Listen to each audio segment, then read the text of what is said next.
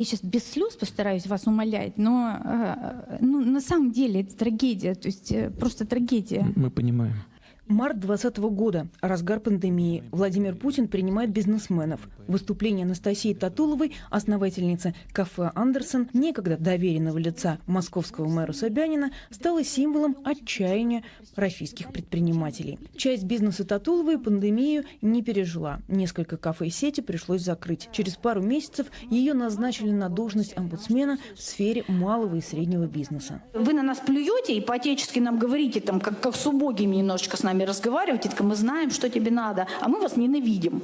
В феврале 22-го она назвала войну войной и должность омбудсмена потеряла. К тому моменту за свою антивоенную позицию поплатился банкир Олег Тиньков. Его фактически заставили продать бизнес дешевле рынка. Проблемы начались и у Татуловой. Доносы. Доброжелатели обвинили руководство Андерсона в нарушении прав детей и сатанизме. И все из-за празднования Хэллоуина. А дальше обыски.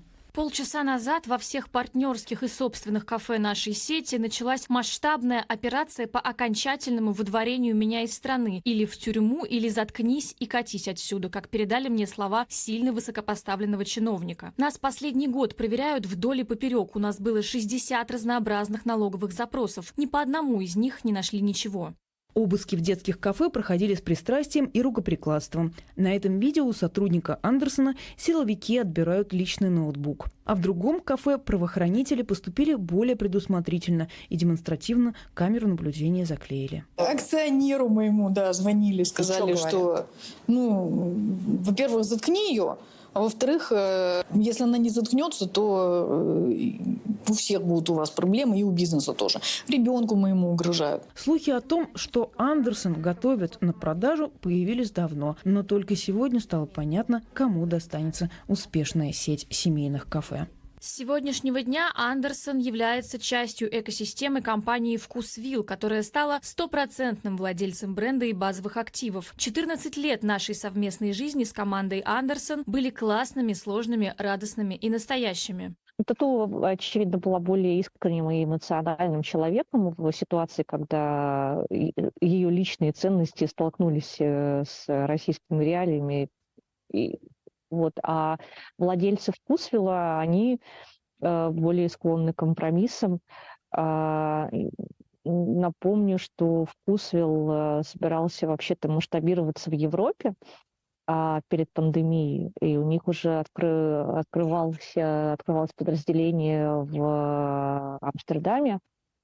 Вот. А, а в итоге, когда началась война, они быстренько свернули этот проект. Я считаю, что я полезна своей стране. Я, исходя из этого, жила и работала последние годы.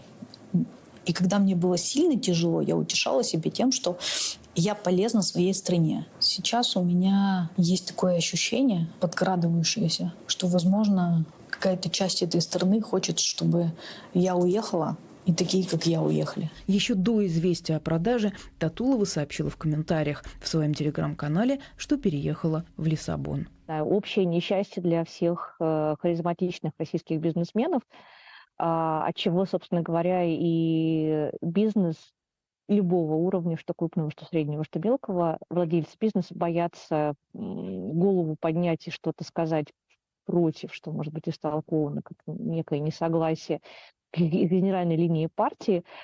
А, достаточно вспомнить, ну, не знаю, историю Евгения Чичваркина еще до всяких э, украинских э, бед, вот, который был вынужден уезжать из России, спрятавшись на полу э, автомобиля, э, чтобы оторваться от слежки и не попасть в тюрьму.